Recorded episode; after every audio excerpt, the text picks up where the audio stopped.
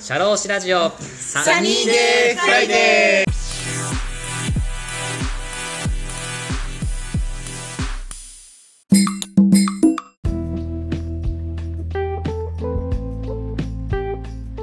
シャローシラジオサニーデーフライデー田村陽太ですこの番組は社会保険労務士として活動する田村が普段の侍業という固いイメージから外れ様々な分野で活躍する方や、その道の専門家、スペシャリストと語るトーク番組です。本日も素敵なゲストをお呼びしております。私から簡単にご紹介させていただきます。ユナイテッドワールド株式会社代表取締役の朝日勝さんです。よろしくお願いします。よろしくお願いします。サニーデイフライデーに来てもらいましてありがとうございます。こちらこそありがとうございます。今日のテーマなんですけども、朝日さん、インターンシップって聞いたことありますかあはい、もちろんです。今日はですね、まあ、あの学生がね、働く前に、まあ、就業経験を積むみたいなところがインターンシップって話なんですけども、今日は学生の時のインターンシップのことについて、そしてインターンシップをする際の注意点についてのお話をしていきたいなと思います。で最初なんですけれども、いつもの触りということで、インターンってそもそもはい。何なんですかいいご質問ありがとうございます。あのですね、インターンっていうのは、まあ、あの、海外と日本でもいろんな捉え方があって、日本でよくインターンっていう時にどういうふうな意味合いで使われてるかっていうと、えちょっとこれもですね、厚労省とか文部科学省の基本的な考え方っていうところでちょっと抜粋してきたんですけども、学生が在学中に自らの専攻、将来のキャリアに関連した就業体験を行うことということです。だからうん卒卒業する前にまあ働く経験をそこで積んでくださいみたいな、そういう場としてインターンシップがあるということらしいです。朝日さ。なんるほど。はい。で、そもそもインターンってお金もらえるんですか、お金はですね、有給の場合もあれば無給の場合もあるらしいです。うーん。あ結構雇用っぽい感じ。その上司から指示受けて、この資料を作っといてくださいみたいな。そんな感じだとやっぱその雇用っぽいので、その場合は有給になるんですけど、あくまで本当研修みたいな。自分たちでこう研究して、それを発表してくださいみたいな。あくまで自分たちの勉強の場だと無給みたいな感じで分けてるらしいですね。ああ、なるほど。はい。いやでも自分の周りはなんか、有給が多かったんで、あ、そうなんですかはい。有給インターンだと、はい。学びに来られたもなってすごい思うんですよね。あ、会社側としてですかはい。あーうそん、しっかり、その対価として成果出せよって結構思っちゃいますよね、有給だと。あー、確かにそれはそうですよね。まあ、無給だと、まあ、学びに来られてもわかるかなって感じですかね。ああ、まあそれはありますよね。朝日さんあれですよね、その海外、アメリカに留学してて、その周りの友達がインターンしたんですかあーとかしてた人もいましたね。ちょっと自分はその時やってなかったんですけど、まあ、日本に帰ってきてから、メキシコ大使館でインターンはしてましたね。おー、はいはい。無給だったな、今思ったら。 あ、本当ですかあくまで自分たちのこう勉強みたいな感じでやった感じですかはい、そうですね。振り返ってみてどうですかインターンをやってみて。いや、最初マジでつまんなくて、はい。大した仕事やらせてもらえなくて、あーはい。なんか名刺の整理とか、はい。本当に必要なのかわかんない企業のリサーチをして提出とか、あなんかもっと実務的なことをやらせてほしかったのに、あ、はい。全然やらせてくれないからもうどうやったらしっかりしたことやらせてもらえるんだろうと思った時アピールするしかねえなと思って掃除とかしだしたりはい。部屋のはい。とかなんか言われても分かんないけど勝手に自分で仕事作ってなんか翻訳とかやってみるとかおー。この名刺整理も 500, 500枚ぐらいあってそれを30分ぐらいだったらもうめっちゃ評価してもらえるんじゃないかなと か。いろんなような怖さでやったりしてたら、あこういう人ちげえなって思われて、はい。で、なんかいろんな仕事をもらいましたね。そっからまあ面白かったですね。あ、じゃあ朝日さんが自分でこうアピールして、向こうが評価してくれたみたいな感じですかそうですね。へでえ。もそういうの大事っすね。大事っすね。その時は、でもそういう人って本当いないと思うんですよね。おー。そういう優秀なやつ、自分みた いな。本当に、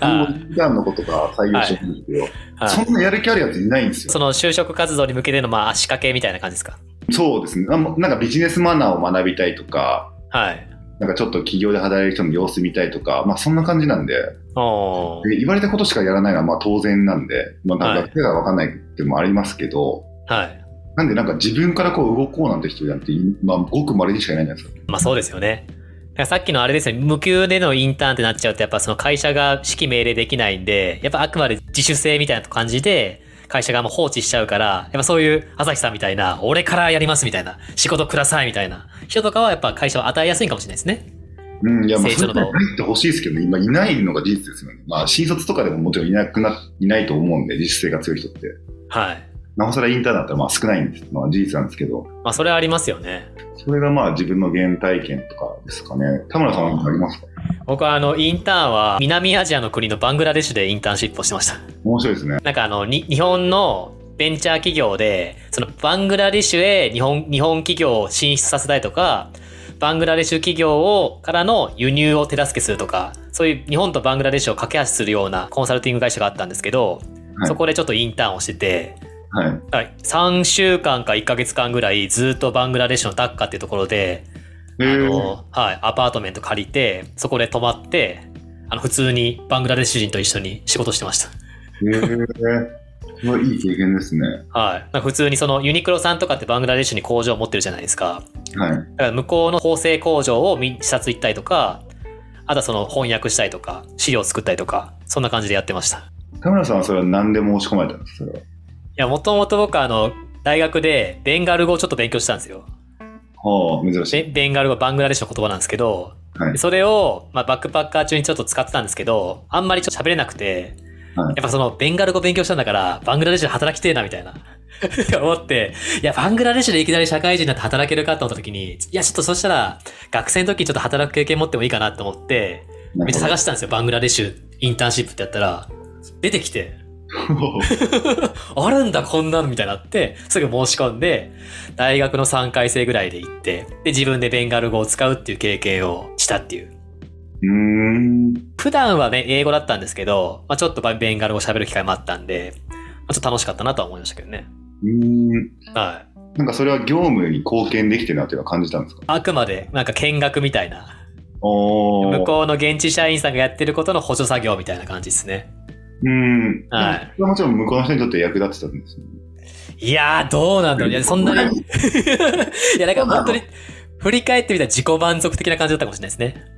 ああ、そうなんですか。まあ、要はそのなんですか資料資料もこれ作っといてって言われてても指摘があるわけでもなくなんか期限までにこうあってじゃあ A43 ページぐらいまとめといてっつってまとめて特に上司からも何もそういう指摘もなくありがとうって言われて終了みたいななるほど何のフィードバックなく終わっちゃうみたいなうん。感じだったんで別にやったらなんかむもしかしたら上司はありがとうっつってゴミ箱にポイみたいなあったんじゃないかなみたい なと思うんですよ今振り返るとだからあんまり貢献してなかったんじゃないかなと思うんですけどねなるほど。はい。まあ、そういうのありますよね。その貢献したかったっていうところもあると思うんですけど。じゃあ次なんですけど、まあ、朝日さんも私もインターン経験あると思うんですけども、今振り返ってみて、インターンシップをしたことでの、まあ、学生側のメリット。企業がインターンシップをまあ受け入れしますと。そうしたら学生さんはこんなことを、えっ、と、得れますよみたいなメリットをちょっと振り返って喋っていきたいんですけど、はい。ありますか朝日さん。メリット。メリット今振り返ってみて仕事してみてああの時のインターンはこういうことが培ったみたいなありますかああ、でももちろん働いてる、その実際の企業で働いてる人のはい見れるっていうのは結構勉強になるんじゃないですかね、もちろん。ああーそれありますねあこんな感じなんて想像結構ついてないじゃないですか、学生の時って。はいそれを見れるっていうのが結構一番のメリットなんじゃないですかね。そうですねインターンしてなんかこんな感じなんだと思ったエピソードありますあこんな人たちが働いてるんだっていうのを思ったありますうんかまあ、その大使館の時は、はいうんいやなんか結構みんな、なんだなっていうのは、これこれ P ですねこれ ないんだなとか、でもこんな感じなんだなとかっていうのはちょっと思いました。まあなんかね大使館の職員さんってやっぱすごい真面目そうなイメージ僕ありますけどなんで勝手に結構美化しちゃうじゃないですか、学生の時ってこう働いてる人すごいんだみたいな。しちゃいますねはい。まあ、はいでも大したことないなとかっていうのは思ったのを覚えてます。えでもそれあれじゃないですか逆に言うと仕事の仕方がうまかったんじゃないですか遊んでるように見えて意外と仕事してるみたい確かに確かにそうですね。なはいいやー、ガキンチなんでそれはちょっと見えてなかったです。わかんないですけど。そうですね。僕もなんですかね、振り返ってみたらなんだろう、学生の時に。やっぱあれですかね、就職活動する前に、こんな業界があるんだなっていうのを知れたのが良かったかもしれないですね。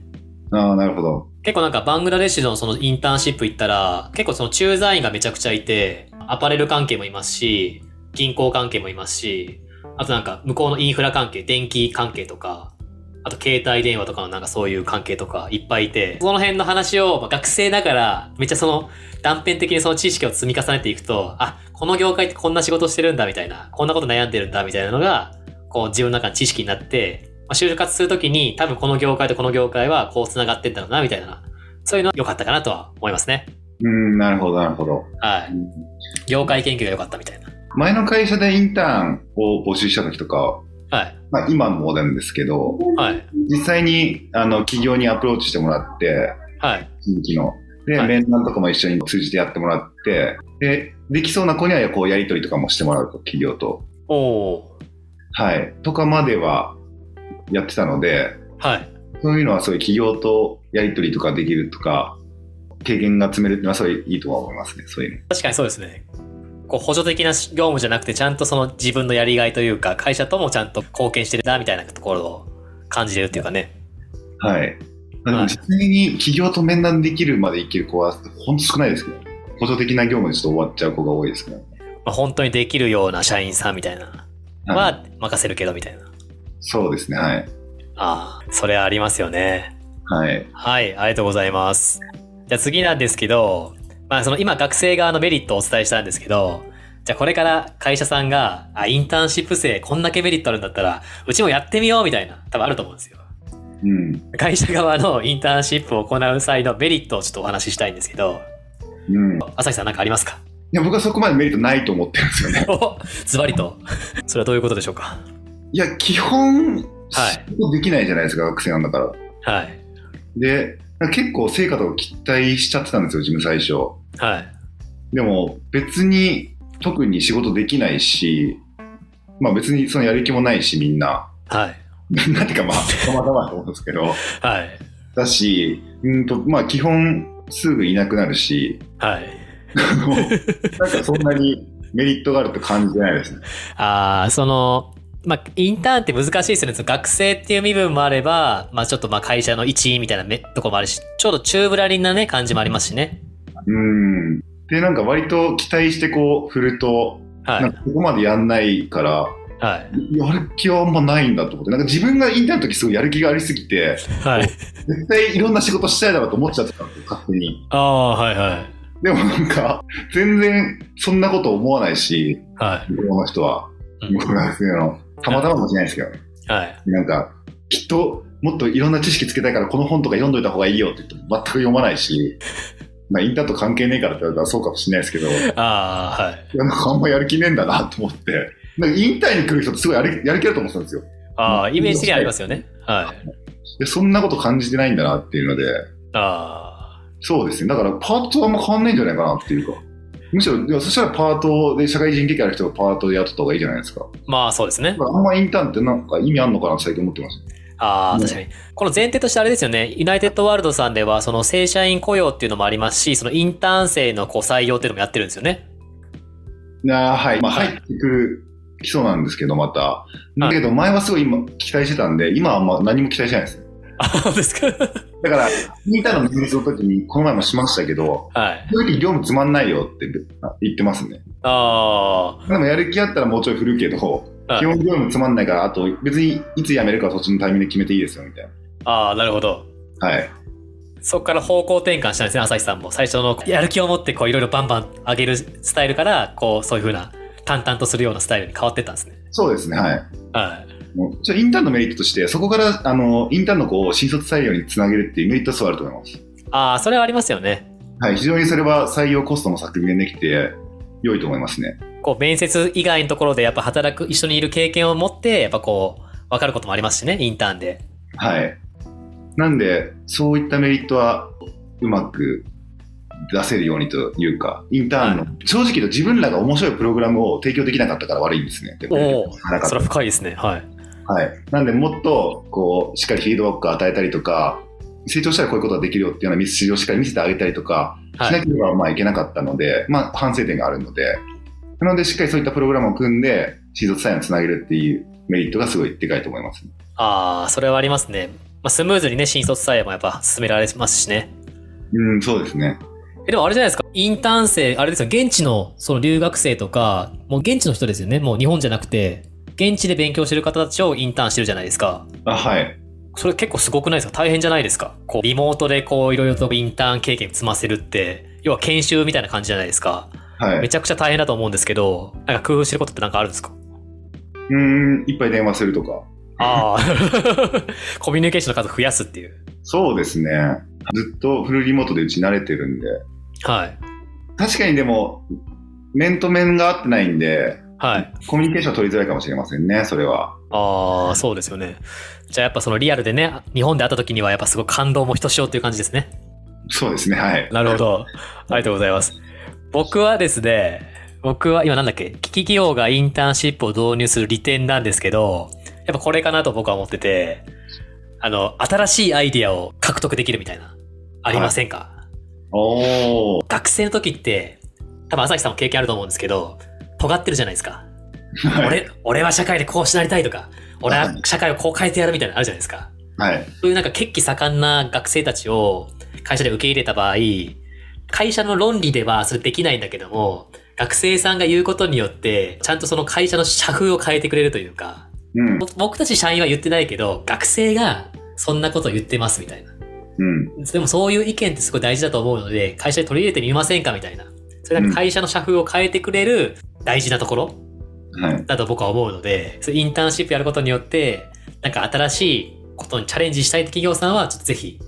入れてほしいなっていうのは思うんですよね。確かにありますね、それは。はい。若いっていうだけでまずエネルギーもすごいありますし、はい。で明るいこと明るい学生とかを入れてそれが雰囲気が良くなったりもしますもんねああそうなんですよねうんはいそういった職場へのいい影響は確かにありますね僕もちょっと朝日さんの話聞いて思ったんですけどそのインターンシップ生を雇用する際のインターン生を選ぶ時のポイントみたいなのもちょっとあるのかなと思ったんですけど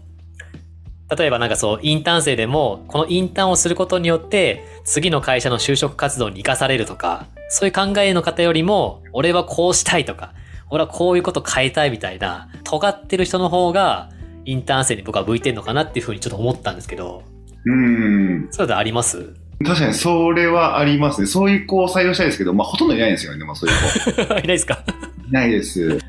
基本なんか、はい、学生なんでしょうがないんですけど、ビジネスの場で大丈夫そうかなって思えるような子を、とりあえずそれればいいかなと思ったんで、はい。最初のもう、このやりとり、メールの、はい、見てて、こっちはわざわざこう、丁寧にこう返してて、はい、何々様、お世話になっておりますって返して、で、ちゃんとその、で、普通だったら調べてメールの返し方とか、まあ、インターネットでわかるじゃないですか。調べますね、そういうのはね。調べますよね。はい。で、ちゃんとその形式に合わせて、はい。返せる子。おのみ最初は面談しましたね。まあ今、ああ。なんかそういうふうに変えたきっかけってあるんですか、ね、あの、そういった連絡からもめんどくさくて、あちゃんと返せない子が多いんで、はい。だから、そこで絞んないと、インターめちゃくちゃ来ちゃうじゃないですか。ああ、そうですね。はい。まずそれをこう、フィルターとしてやってたりしましたね。ああ。そういうところを大事にしたっていうのは、それですか、その、日本企業様向けのやり取りができるかっていうところのために、フィルターかけたみたいな感じですかあ、そうですね、はい。ああ、なるほど。ちょっとあまりにも、ちょっとインター最初多かったんで、応募者の人が。はい。で、やっぱそれちゃんと返せる子はやっぱちゃんとしてますね。はあはあ、はい。ありがとうございましたで終わりみたいな、例えば何も形式無視して、はい、そう返すような子は、うん、やっぱ話見たままちゃんとしなかったですね、大体は。ああ、それありますよね。うん。そういうところで振り分けるっていうのも大事ですね、インターン生を。そうですね。田村さんかなんかアドバイスありますそこは。インターンって、なんか今って就職活動のまあ、大学4年間あって、まあ、就職活動って3年生の後半からあるじゃないですか。なんか今の学生で結構インターンシップをどこかにもう入れるみたいな風潮あるじゃないですか。はい、社会人、なんか大学学生2年目とか3年目の時にインターンをちょっと経験して、そこから就活行くみたいな流れって結構あるじゃないですか。はい。学校の行事みたいな感じに入れるんじゃなくて、あなたはどうしたいんですかっていうところを、活を入れる人たちが必要だなと思ったんですよ。はい。大学の関係者とか、あの、そういう人たちって多分このインターンシップって就職するためだよみたいな話でこう持ってっちゃうと思うんですけど、そうじゃなくて、インターンっていうのはもっと自分のキャリアを考える時の本当に人生で大事な時なんですよみたいな。っていうのを誰か第三者から言うような機会を与えた方がいいかなと思ったんですよね。うん。はい。それは別に誰でもいいんですけど、会社の人でもいいですし、メンターでも誰でもいいんですけど、はい、僕らでもいいんですけど、なんかそういう機会を与えてあげれば、もうちょっとやる気のある学生さんが増えるんじゃないかなと、うん、確かにそうですね。はい、就職活動に振り回されない、真の骨がこう、芯のある人になるんじゃないかなと思うんですよね。うん。はい。でインターンの選考を通じて採用は一番いいですもんね。お互いにやめられて。はい。って思ったりはしました。なはるいほど。ありがとうございます。じゃあ最後なんですけど、インターンシップを受け入れる際の会社の注意点についてお話ししたいんですけども、これは僕からお話ししたいのは、まあ、インターンシップって、まあ、要は学生というか研修みたいな扱いじゃないですか、体は。だから、研修生だから、まあ、研修だし、まあ会社は勉強させるっていう体で、いろんな仕事与えたらいいんだよみたいな話で結構甘く見ちゃう会社さんも多いと思うんですけど、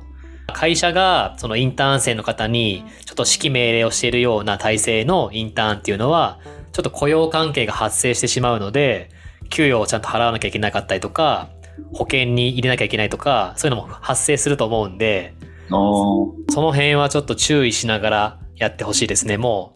う研修だったら研修で自主的に自分たちが勉強する場で、まあ、課題を与えて特にその見返りは求めないみたいなあとそういうところの体制はしっかり区分けはしといてほしいなっていうのはありますなるほど。いや、確かに素晴らしいアドバイスですね。ありがとうございます。朝日さん何かありますかいや、もう全部田村さんが言ってくれたと思うんで。あ、本当ですか。はい。じゃあちょっと朝日さんにもう一個質問したいんですけど、このね、僕さっき熱くお話ししたんですけど、学生さんがインターンシップをやりたいっていう方っていうのは、すごい熱意のある学生さんじゃないですか。はい。熱意を持った学生になるためには、どうしたらいいですか朝日さんみたいに。熱意のある学生です。はい。はい。仕事ください、仕事ください。頑張れるインターンシップ生を増やしたいじゃないですか。いや、そうですよね。はい。そういう学生になるですかいや、ちゃんと目標があることじゃないですか、でもあ基本なんかみんな、その企業で働き方とか体験したいっていう子だから、あ。はい。あんまなんか強い目標はないじゃないですか。高いあー目標というか。はい。あーなんでまあ、高い目標がある子を採用したらいいと思うんですけどね。あ起業したりとか、はい。すごい出世が強い子とかですかハングリー精神が強い人ですかそうですね。なんか日本だとハングリー精神ってちょっとまだ足りないですよね。はい、そうですね。学生になる、どうなったら、うん、まあ、高い目標を持つということだと思いますね。はい。ああ。どういどういうきっかけで朝日さんは高い目標を持てるようになったんですかこう、そういうマインドに変わってったんですかなんか夢とかじゃないですかね。起業したりとか。はい。そのためにはやっぱりもっと実力をつけなければいけないっていうふうな自然と思うと思うんですよね。はい。うん。確かに夢を持つことは大事ですね。だから、例えばあの、ベンガル語ですかその田村さんが。はい。ベンガル語を勉強しててその使いたいって思う子もなかなか少ないと思うんですよね。そういう高いおー目標を持つ人って。はい。実際にそこの国に行ってまで活用しようっていう高い目標を持てる子、ほんと少ないと思うんで、はい。うんなんだ、とりあえず高い目標を持つことじゃないですかね。あ学生の中でも田村さんは高い目標を持ってたから、あ。はい。そういった素晴らしい行動に移ってたというか、結構稀なケースだと思うんで、はい。うん高い目標を持つことだと思います。 ありがとうございます。はい。じゃあね、今リスナーの学生の皆様もぜひ高い目標を持って頑張っていきましょう。はい本日は学生とインターンシップと雇用についてのお話をさせてもらいました。本日のゲストはユナイテッドワールド株式会社代表取締役の朝日勝さんでした。ありがとうございました。ありがとうございました。